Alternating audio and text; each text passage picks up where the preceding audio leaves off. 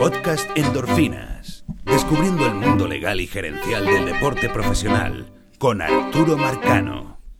Bienvenido a un nuevo capítulo, episodio o dosis de endorfinas. La estamos grabando un 14 de noviembre a las 10 de la mañana. Y vamos a tocar algunos temas específicos relacionados con, con los agentes libres. Aspectos técnicos que también lo, los va a ayudar a entender un poco no solamente lo que está pasando, sino a veces darle como sentido a ciertos contratos eh, que seguramente se firmarán en los próximos días y meses en toda esta etapa de firma de gente libre. Y esta semana, el aspecto que yo quiero concentrarme es en la edad. Y yo creo que, es un aspecto que, que a veces pasa desapercibido o no muchas veces se le da el peso que tiene hoy en día y lo tiene sin lugar a dudas. Porque quizás históricamente cuando uno habla de agentes libres y edad, no, no había problemas en ese matrimonio.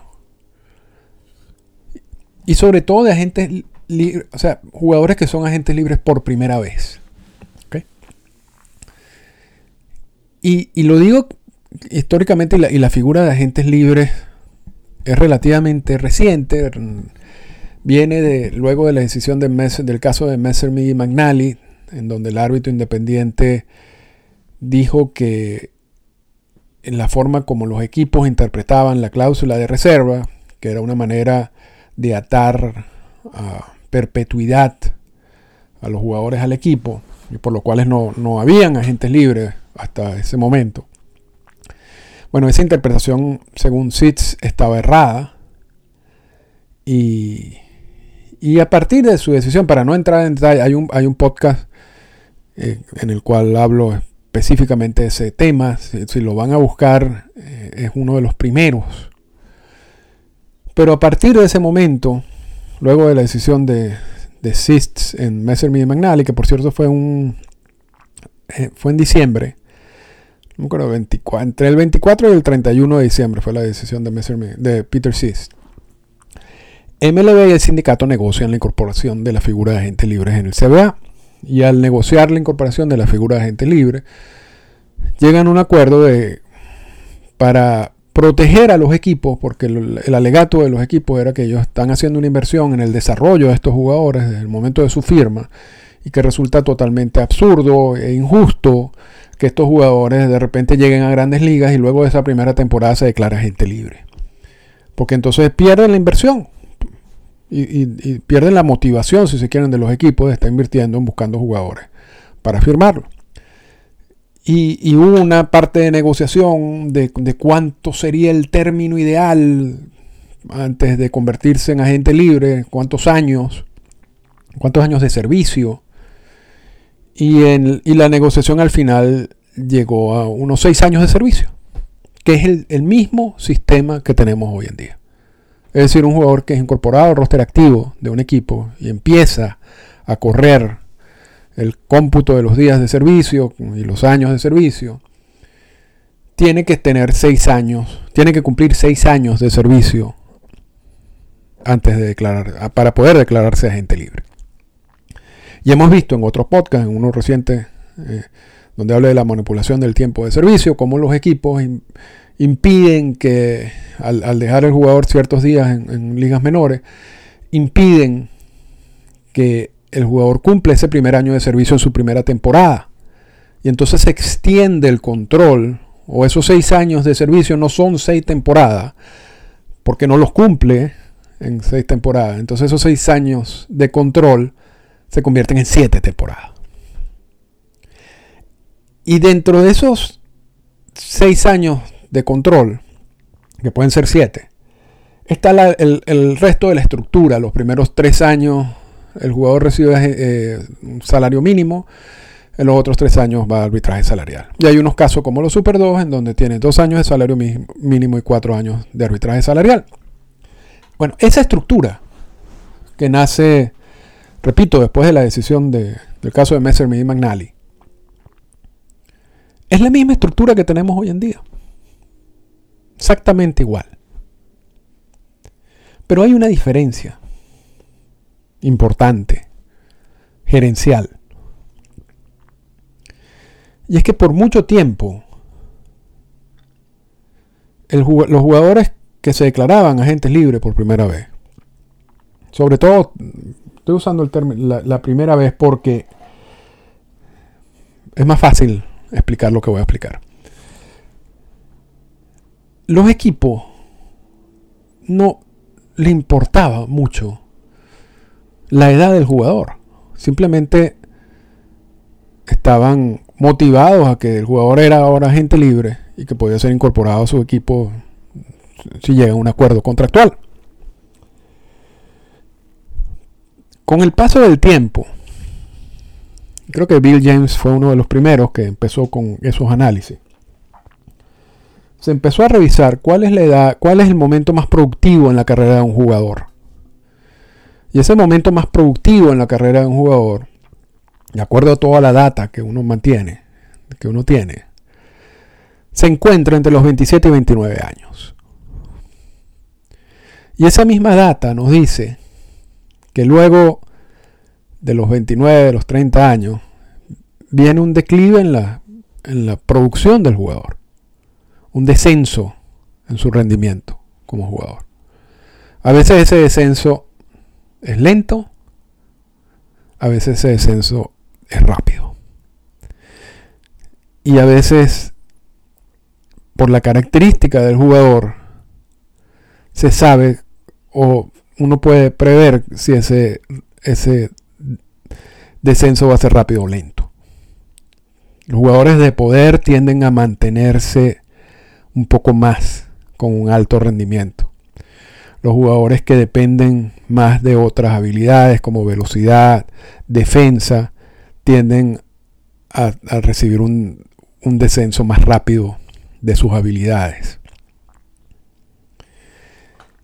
Y eso lo toman en cuenta, o lo han venido tomando en cuenta la gerencia.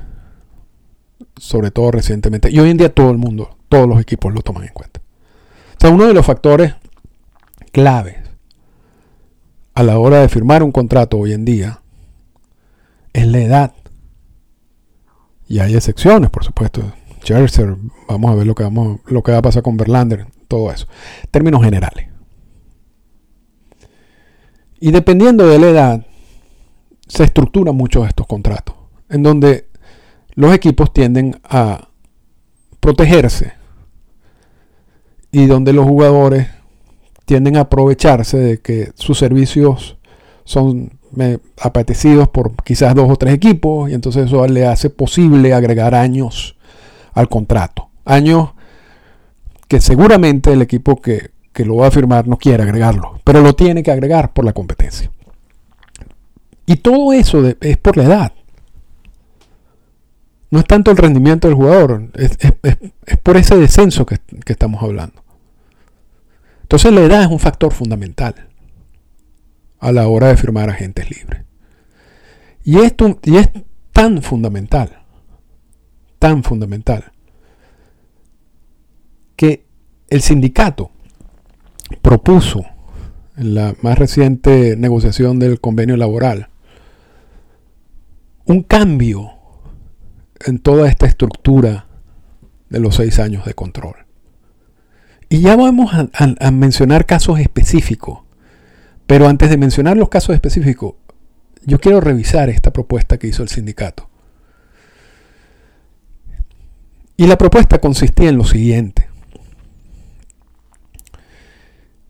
Basar el sistema de agente libre, de agencia libre, no tanto en los seis años de control, sino en un sistema mixto, en donde si el jugador, por ejemplo, alcanza una determinada edad. Y la primera propuesta fueron 30 años y medio. y luego se bajó a 29 años y medio. Ese jugador será agente libre independientemente de los años de control que tenga. Es decir, si el jugador cumple los 6 años de servicio antes de esos 30 años y medio o 29 años y medio, cualquiera de estas dos propuestas del, sindicato, entonces sí se declara agente libre, pero cumple sus 6 años de servicio. Pero hay jugadores que cuando ya llegan a esta edad, ya sea 30 años y medio, 29 años y medio, y todavía le falta acumular años para declararse agente libre, entonces esos jugadores serían declarados agente libre automáticamente. O sea, no tienen que esperar esos años que les faltan de control o de servicio. Esa propuesta fue rechazada por MLB. Pero lo interesante es que se planteó.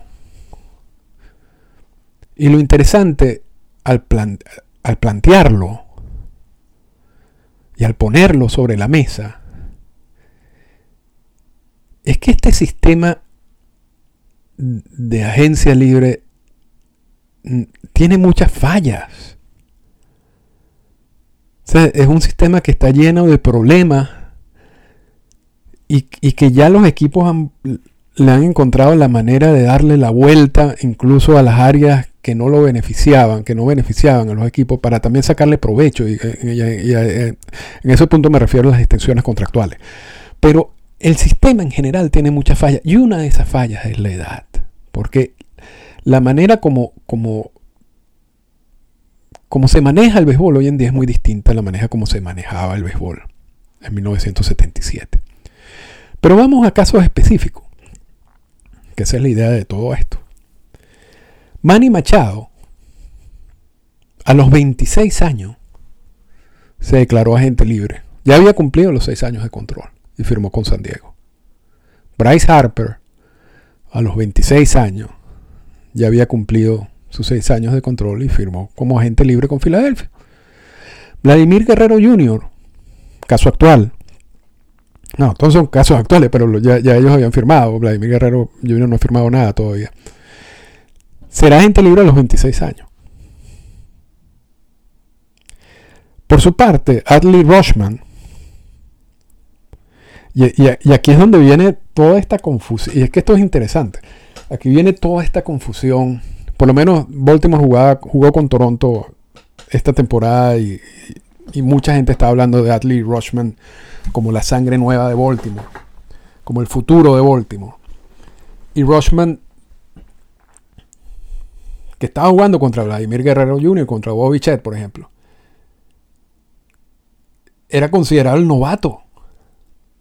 La sangre, repito, la sangre nueva.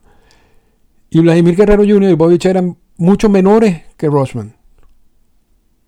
Ya tenían años en grandes ligas.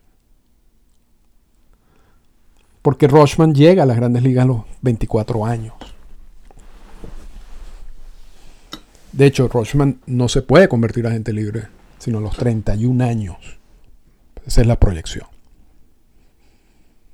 Ya cuando, cuando Rochman se declare agente libre porque cumple sus 6 años de control a los 31 años, Vladimir Guerrero Jr. tendrá 5 años como agente libre.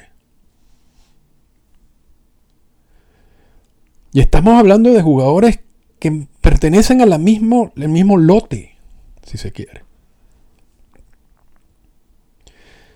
Y tiene algo que ver el hecho que los jugadores latinoamericanos firman a temprana edad, a los 16 años.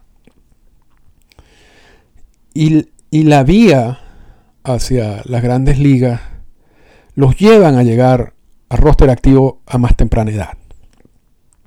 Pero eso no es necesariamente el caso, porque eh, acabo de poner varios ejemplos, Manny Machado, Bryce Harper, y voy a agregar otro, Carlos Correa, quienes llegan a grandes ligas a muy temprana edad y a los 26 años ya cumplen los años de servicio necesarios para ser agente libre. Ahora, y esto se debe a que en, para los jugadores estadounidenses, puertorriqueños o canadienses, los tienen que seleccionar a través del draft de regla 4. Pero ese draft de regla 4 tú puedes seleccionar gente de high school, de junior college o, eh, o de universidades. Y hay equipos que prefieren que los jugadores estén en college, en las universidades, porque le permite una evaluación un poco más precisa de qué es lo que van a seleccionar. Entonces, estos jugadores que vienen de college normalmente son mayores y terminan siendo incorporados en los roster activos ya a los 23, 24 años, estilo Adley Rushman. Ahora, si, si a través del draft de regla 4 tú seleccionas a un jugador de high school, un jugador de junior college, eh, un jugador que, simplemente, como en el caso de Bryce Harper, básicamente va directo a, grandes ligas. Entonces hay, hay, estos son casos donde llegan a través del draft de regla 4 a temprana edad al roster activo y por supuesto a temprana edad a la agencia libre. Pero vamos a decir que en términos generales el latino tiene un poquito más de ventaja en ese sentido. Y entonces, aquí vamos a empezar ahorita a, a explicar por qué el sindicato quería cambiar la estructura.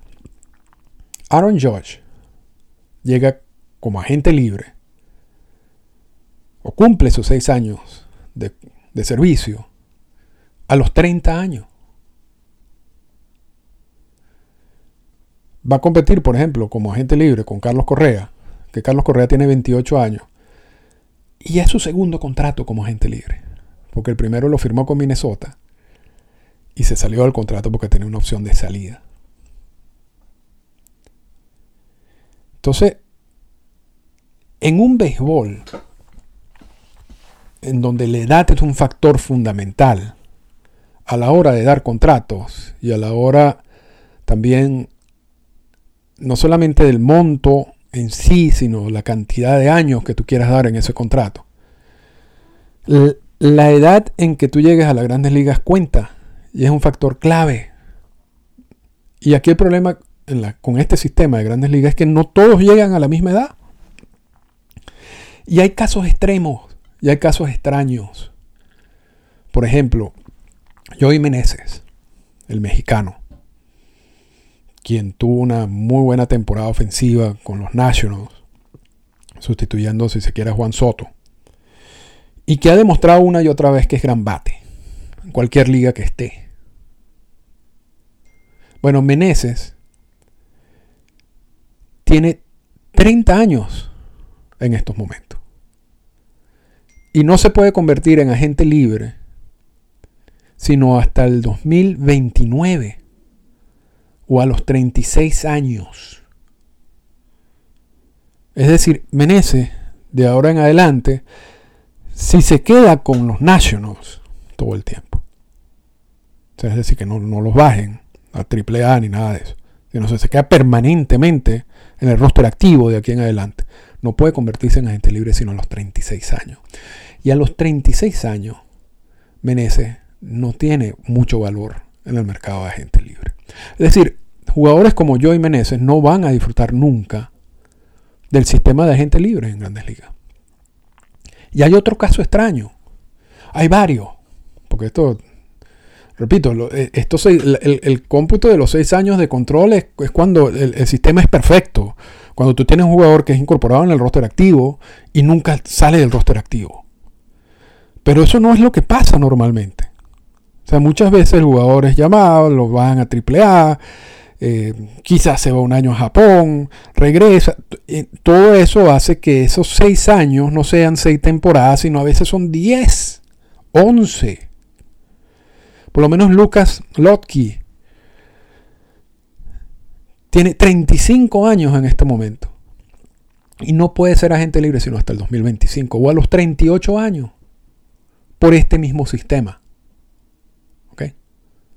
Entonces, eso es lo que empuja o empujó al sindicato a tratar de modificar la estructura de agencia libre O sea, esos seis años de control quizás tenían sentido en 1976-77, cuando los negoció Marvin Miller. Pero hoy en día quizás no lo tengan. Porque no solamente ya los equipos le dan la vuelta a todo esto,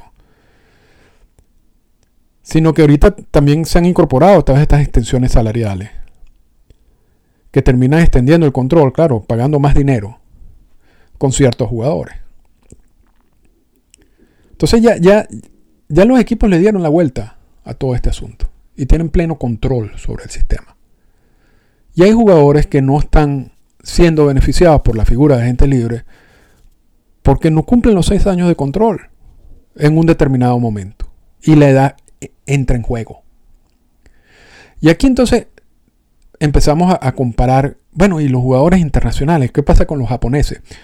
Y esto es, esto es importante porque MLB tiene una cantidad de acuerdos con otras ligas. La Liga de Taiwán, la Liga de Corea, la Liga de Japón, la Liga de México. El más común es el de la Liga de, México, de, Japón, la NPB. Y, ahí, y aquí ahí tenemos dos sistemas distintos. Los jugadores menores de 25 años que vienen de la NPB y que no han cumplido sus 9 años en la NPB y que entran y que se incorporan a las grandes ligas a través del sistema de traspaso, que ya no tienen estas benditas subastas, todo eso, esto lo hemos hablado en otras oportunidades.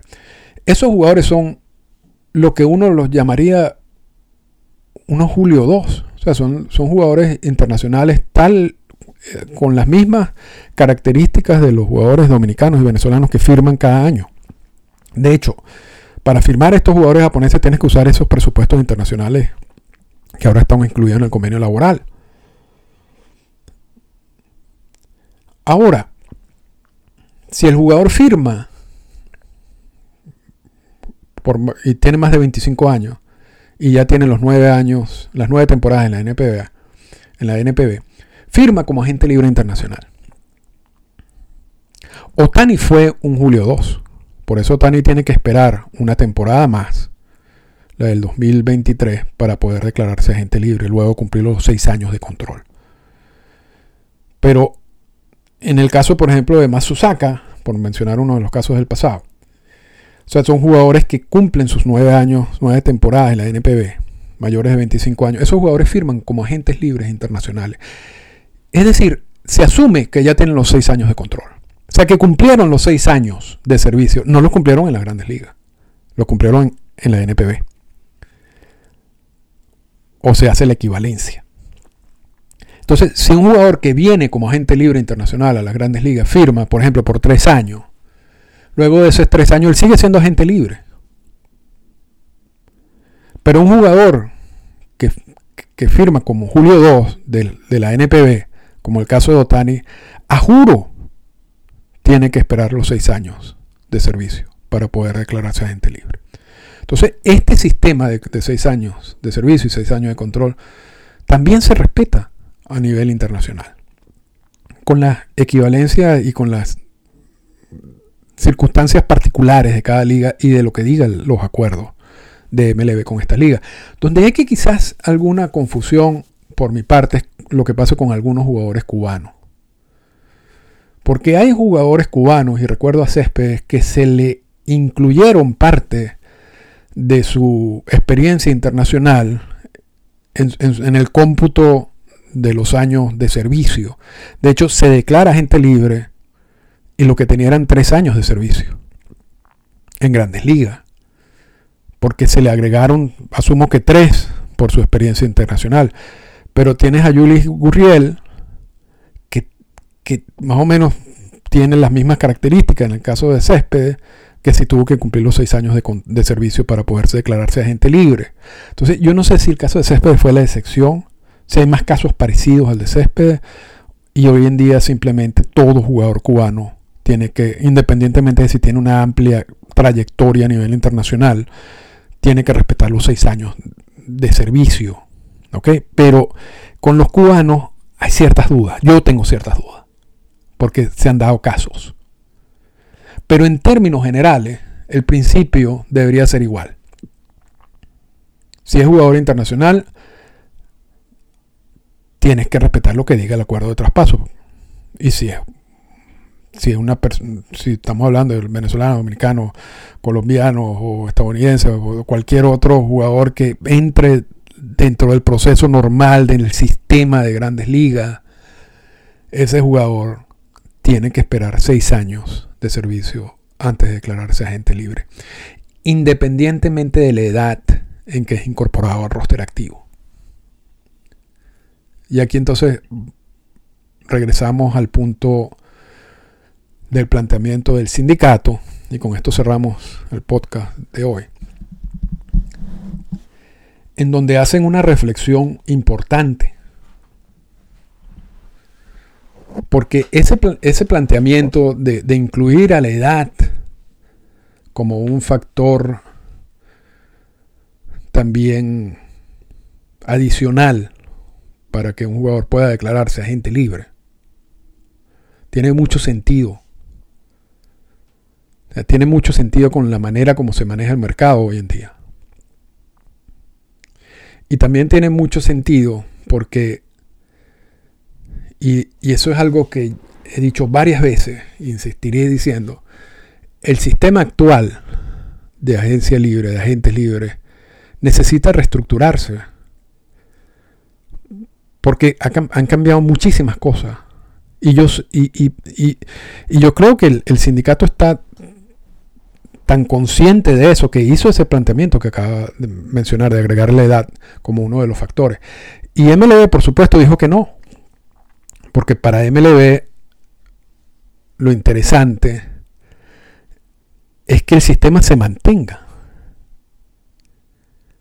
Porque ya, ya, repito, encontraron la manera como jugar con el sistema.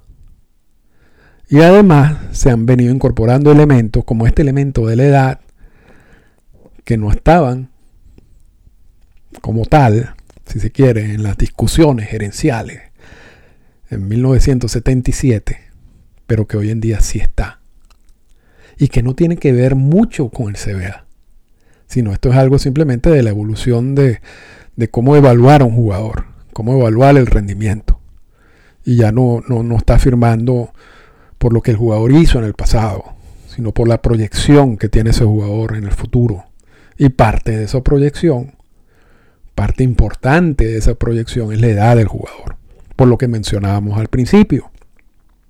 Porque luego de una determinada edad, 27, 29 años, es el periodo donde se supone que es el tope de, rendimiento o, en el momento en que el jugador tiene las mayor probabilidades de llegar a su tope de productividad y luego viene el descenso. Entonces, no vamos a, no vamos a, dar unos contratos muy altos en años en que el jugador no va a rendir. Y eso, y con esto cerramos. Y eso ha cambiado el béisbol. Yo, creo que es poco probable ver contratos como el de Albert Pujols, como el de Miguel Cabrera, en donde muchos de esos años estaban dirigidos, destinados a temporadas en que se sabía que el jugador no iba a rendir igual, ni siquiera. Porque además de problemas físicos y una cantidad de inconvenientes, estamos hablando de montos muy altos que, hacía casi imposible que los equipos dejen en libertad a ese jugador o puedan negociarlos. Y esa parte yo creo que desde el punto de vista gerencial tiene sentido, pero también lo que va a pasar es que en el futuro yo creo que hay muchas marcas que nunca se van a ni siquiera acercarse porque los jugadores ya a los 36, 37 años no van a tener posibilidades de firmar contratos o van a tener posibilidades de firmar contratos muy bajos económicamente y entonces allí entraría un poquito el ego del jugador. De ser una persona, un jugador con, con historia, acepto un contrato de un millón de dólares para seguir en juego o, o simplemente no firmo y me retiro. Y si firmo un contrato por un millón de dólares, el equipo va a tener mucha más flexibilidad de darle la libertad en caso de que no rinda. Entonces, esto, esto ha cambiado el béisbol. Y el béisbol sigue cambiando y hemos visto, por ejemplo, cuántos lanzadores van a acumular 300 victorias en un futuro. Muy poco. Porque no es la manera como uno, como los equipos ahora estructuran una rotación de abridores o, le prestan importancia a esa estadística en particular. Igual van a pasar con algunas marcas acumulativas que, que requieran tiempo. Porque los equipos, por la edad del jugador, no van a ofrecer contratos que quizás en décadas pasadas sí lo hacían. Esta fue una presentación del podcast Endorfinas. Para comunicarse con nosotros, escríbanos a las siguientes cuentas en Twitter. Arroba Arturo Marcano y arroba Endorfinas Radio.